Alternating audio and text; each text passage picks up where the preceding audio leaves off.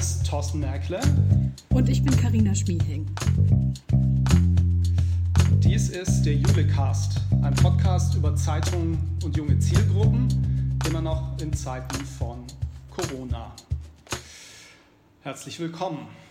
Ähm, ja, liebe Karina, äh, erzähl mal, wie ist es denn dir ergangen, seit wir unsere erste Folge vom Julecast aufgezeichnet haben? Ähm, ich würde sagen, richtig gut. Ich habe mich ins Homeoffice äh, so richtig eingelebt. Also wir kennen das aus dem Jule-Team ja schon seit jeher, aber ich glaube, ich bin jetzt so richtig angekommen. Ähm, glücklicherweise sind noch alle gesund. Ich halte mich fleißig an Hände waschen und gehe draußen noch mit Maske äh, vor die Tür und würde Sehr behaupten, ja, absolut, und würde behaupten, äh, dass ich so halbwegs gewappnet bin für diese Zeit. Ja. Wie ist es bei euch? Gut. Soweit alles gut. Also wir sind auch im Homeoffice angekommen. Äh, ich liebe es nach wie vor nicht. Äh, ich habe auch die Hoffnung, dass ich nach Ostern tatsächlich wieder ins Büro gehen kann, weil da sonst niemand ist und meine Frau Urlaub hat und dann die Kinderbetreuung übernehmen kann. Ähm, also werde ich vermutlich wieder in die heiligen Hallen zurückkehren. Ähm, aber vom Arbeiten her ist es, äh, es funktioniert zu Hause im Prinzip genauso wie im Büro ist es eher eine psychologische Geschichte bei mir. Okay. Genau. Ähm, Haben wir eigentlich auf unsere erste Folge ein bisschen Resonanz bekommen? Ja, äh, tatsächlich. Äh, gut, dass du fragst. Also wir haben eine ganz tolle E-Mail bekommen, ähm, die, die mir sehr gut gefallen hat. Ähm, da schreibt uns äh, eine, eine Hörerin aus einem Verlag, dass äh, sie trotz Isolation im Homeoffice äh, über den Podcast äh, eine gewisse Unmittelbarkeit und Nähe erfahren hat. Man sei einfach dabei. Das ist natürlich toll, wenn wir Schön. sowas hören. Äh, ja. Ich hoffe, der Informationsgehalt war dann auch entsprechend gut. Äh, von den Abrufzahlen her würde ich jetzt sagen, also wenn wir in die Werbevermarktung gehen würden, würde ich nicht unbedingt mit einem Tausender Kontaktpreis argumentieren, sondern vielleicht eher, dass wir eine sehr, äh, sehr feine und sehr spitze Zielgruppe erreichen. Ähm, ich glaube, das kann auch wachsen, ähm, aber ähm, so bin ich erstmal zufrieden. Und was Schönes, äh, Apple Podcasts hat uns jetzt zu Ende geprüft sozusagen. Wir sind also jetzt nicht nur auf Spotify, sondern eben auch bei Apple Podcasts zu hören und auch auf Soundcloud, wo wir hosten und natürlich im Wissensnetzwerk. Super gut. Ja, ähm, wir haben uns in der ersten Folge über die Auswirkungen von Corona auf die Angebote der Zeitung an Kinder und Familien unterhalten. Quasi notgedrungen, weil es das dominierende, also weil Corona das dominierende Thema war, aber eben auch, weil wir da ganz deutliche Veränderungen einfach sehen konnten. Ähm, Wer es nicht gehört hat, bitte die erste Folge nochmal hören. Also in a nutshell ist es so, ähm, ganz viele Verlage haben jetzt tägliche Kinder- und Familienseiten etabliert, beziehungsweise wenn sie vorher tägliche Kinder- und Familienseiten schon hatten, hat sich äh, einfach die Anzahl verdoppelt. Also dann gibt es jetzt zwei tägliche Seiten. Ähm, da ist einfach äh, ganz viel passiert. Und ähm, das ist natürlich alles wunderbar quantifizierbar und darstellbar und nachvollziehbar, weil es in Print ist. Äh, das kann man einfach sehen. Ja? Ähm, und, und einfach auch vergleichen mit, äh, mit den Vorwochen und Vormonaten. Ähm, was jetzt weniger leicht zu quantifizieren ist, aber wo es natürlich auch ähm, ich sage mal, eine Hinwendung zu Corona-lastigen Themen für junge Zielgruppen gegeben hat, äh, ist der Kanal Instagram. Und da, Karina, hast du dich ja ein bisschen umgeguckt und auch ein bisschen was mitgebracht. Willst du einfach mal erzählen? Klar, total gerne.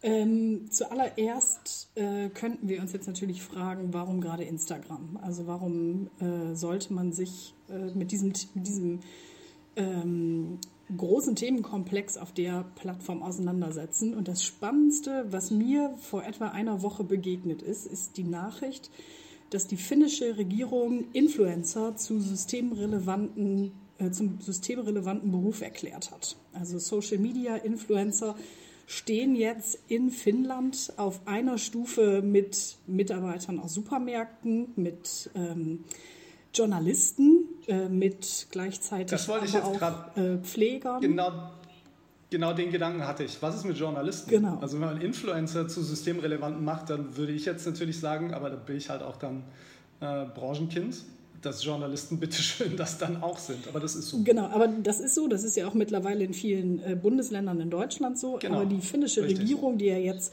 kürzlich aufgefallen ist, dadurch, dass sie ein super junges und vor allen Dingen super weibliches Kabinett hat, hat jetzt auch diese Influencer ja. äh, zu systemrelevanten Berufen erklärt. Äh, okay. Aus dem äh, einfachen Grund, weil man sagt, dass die elementar wichtig sind, um die ganze Bevölkerung zu erreichen und über Corona-Thematiken aufzuklären. Und aus dem Grund hat äh, die äh, Regierung jetzt dort entschieden, dass man, ähm, dass man entsprechend auch von Systemrelevanz sprechen kann, wenn es um diese Influencer geht. Also sprich, äh, Instagram ist elementar wichtig für die, für die, oder ist ein elementar wichtiger Kanal. Das hat äh, Finnland erkannt für die Berichterstattung und die Information der Öffentlichkeit über diese Krise. Mhm. Interessant, ja. Äh, tatsächlich ist es so, dass äh, bei den Tageszeitungsverlagen können wir sagen für Deutschland, dass laut unserer Umfrage, die wir äh, im Herbst äh, 2019 gemacht haben und jetzt im März 2020 veröffentlicht haben, ähm, dass 69 Prozent der Zeitungen in Deutschland Instagram für äh, sehr wichtigen Kanal halten, um eine junge Zielgruppe zu erreichen. Insofern auch da äh, hat man eine gewisse Systemrelevanz oder Systemnähe, äh, wenn man so will. Ähm, aber du hattest auch noch ein paar Best-Practice-Beispiele gefunden zum Thema Corona-Berichterstattung auf Instagram. Ja, ganz genau. Also ich habe mich ein bisschen ähm, äh, durch die Stories und durch die Feed-Posts äh, unserer Mitgliedsverlage, aber auch überregional äh, internationaler Zeitungen hinweg. Und da sind ein paar äh, Beispiele aufgefallen, die halt echt extrem gut sind. Das geht los, ganz klassisch, äh, bei der Pforzheimer Zeitung. Da haben wir beim letzten Herbstworkshop auch schon viel über das Instagram-Team oder das Social-Media-Team des Verlags gehört. Und die zeigen am Beispiel von vier bis fünf Redakteuren, wie die Zeitung jetzt plötzlich im Homeoffice entsteht. Also dort äh, hat die Social-Media-Redaktion etliche Anfragen von Nutzern gekriegt, wie, wie entsteht die Pforzheimer Zeitung und wie entsteht PZ News jetzt eigentlich.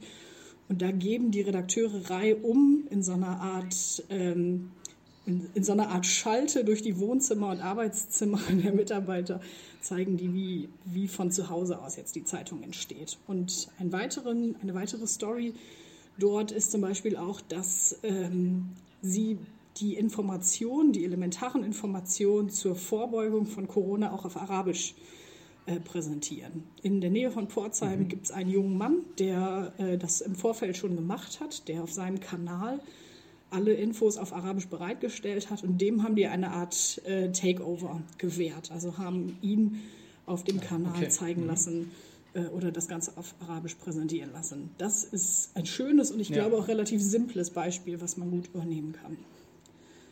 Dann gibt es auch noch äh, ein paar Sachen in etwas größerem Stil, zum Beispiel die Mittelbayerische, die ähm, IGTV bemüht hat. Ähm, IGTV ist die Live-Funktion, also die Live-Video-Stream-Funktion, die Instagram hat. Und äh, dort haben äh, nicht zum ersten Mal äh, äh, hat die Mittelbayerische eine quasi eine richtige Nachrichtenshow gemacht. Die Redakteurin Evi Reiter erklärt dort aus dem Newsroom, die aktuelle Lage ähm, in äh, der Region, schaltet dann zu einem Kollegen, der vor einem Krankenhaus steht und erklärt, wie eigentlich die Situation für junge Mütter oder für werdende Mütter jetzt im Moment ist. Ob der Kreissaal des hiesigen Krankenhauses noch offen hat und gibt dann über an die Lokalredaktion, an vier Lokalredakteure, die jeweils die Situation in den Supermärkten vor Ort schildern. Also das Ganze hat schon richtig, hat schon richtig Nachrichtenshow-Charakter und da ist das ähm, Medium, ich glaube, bis, äh, bis in seine äh, letzte Finesse mal ausgeschöpft worden. Das ist auch ein ja, wirklich schönes wobei, Beispiel gewesen. Ja, die Mittelbayerische hat da ja auch viel Erfahrung. Die machen ja schon lange viel mit Video und viel mit auch Live-Schalten und Livestreams im Internet. Das ging, glaube ich, mal los mit der Übertragung von ähm, Konzerten äh, von, den, ähm, von diesem berühmten Knabenchor in Regensburg, die Domspatzen. Gott, jetzt sind mir die Domspatzen gar nicht eingefallen. Äh, da gibt es also Erfahrungen. Pforzheimer Zeitung wissen wir auch, dass das Social Media Team da extrem fit ist. Du sagtest es, die waren letztes Jahr beim Herbstworkshop und haben ein bisschen berichtet aus ihrer Arbeit. Also die haben, für die war das vielleicht jetzt ein bisschen müheloser, sowas äh, auch zu machen. Genau. Ne? Man, man sieht tatsächlich, also bei den bei den Pforzheimern wirkt alles noch sehr authentisch, alles mit den Handykameras gefilmt und die Mittelbayerische ist natürlich dann nochmal auf einem anderen Level. Das Ganze sieht halt das grenzt an 4K-Qualität und macht natürlich schon einen ganz anderen Eindruck da.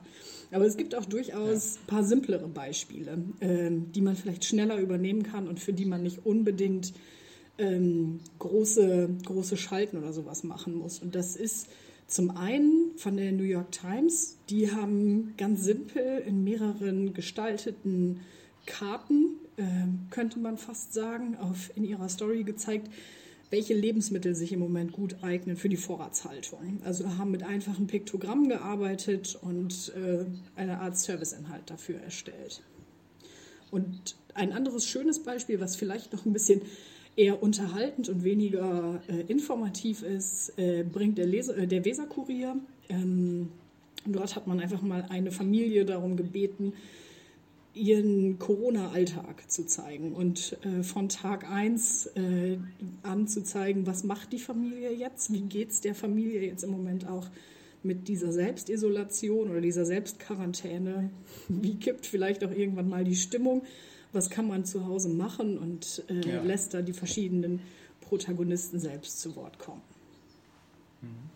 Okay, also so ein bisschen auch Serviceinhalt und äh, extrem vermenschlicht dadurch, dass man echte Protagonisten gezeigt hat. Ne? Genau. Ja, spannend. Ähm, jetzt ist Instagram ja so ein flüchtiges Medium. Ähm, können wir die Beispiele irgendwo sehen? Aber klar, äh, wir haben ein bisschen, wir haben ein bisschen vorgesorgt und ich habe mal die äh, entsprechenden Stories abgefilmt mit einer ganz praktischen Bildschirmaufnahme zusammengeschnitten und ins Jule-Netzwerk gestellt. Also jetzt äh, müssen sich unsere Julianer nicht auf den Weg machen, über sieben Instagram-Kanäle zu gehen und dort durch alte Stories zu tigern. Äh, da haben wir ein bisschen was zusammengestellt und vorbereitet. Ja, sehr schön. Also steht im Jule-Wissensnetzwerk ähm, ein Blog von Carina mit einem Videozusammenschnitt mit einigen der genannten Beispiele und ich glaube, da ist auch noch ein bisschen mehr drin ja tatsächlich, ja, als das, was du jetzt berichtet hast. Genau. Genau. Ja, vielen Dank. Ähm, also es ist schon interessant, wie die Verlage sich da jetzt ausrichten auf dieses Thema. Natürlich haben sie auch keine große Wahl, weil es ist ein allumfassendes Thema. Ähm, das sehen wir ja auch bei uns. Äh, wir werden auch in der nächsten Folge vom Julicast nochmal über den Einfluss von Corona reden müssen. Und zwar werden wir reden über äh, den Einfluss, den die Schulprojekte erfahren durch Corona. Ähm, ich will ja gar nicht zu viel vorwegnehmen, aber äh, Kennzeichen der Schulprojekte ist natürlich, dass sie Zeitungen in Schulen liefern. Schulen sind geschlossen. Richtig. Was tun? Ähm, da ist einiges passiert. Wir haben einiges davon auch schon im Julian-Netzwerk vorgestellt. Ich glaube, es wird diese Woche nochmal spannend werden, weil diese Woche wahrscheinlich so ein bisschen klarer wird, wann Schulen wieder aufmachen und ob sie aufmachen und ob alle Schüler dahin gehen können. Ähm, und ich glaube, danach wird sich nochmal einiges bei den Verlagen ähm, da neu sortieren. Wir wollen da dicht dranbleiben ähm, und uns auf jeden Fall in der nächsten Folge des Julecasts nochmal über das Thema unterhalten. Einstweilen vielen Dank, Karina, für diesen Einblick in Instagram und die Beispiele.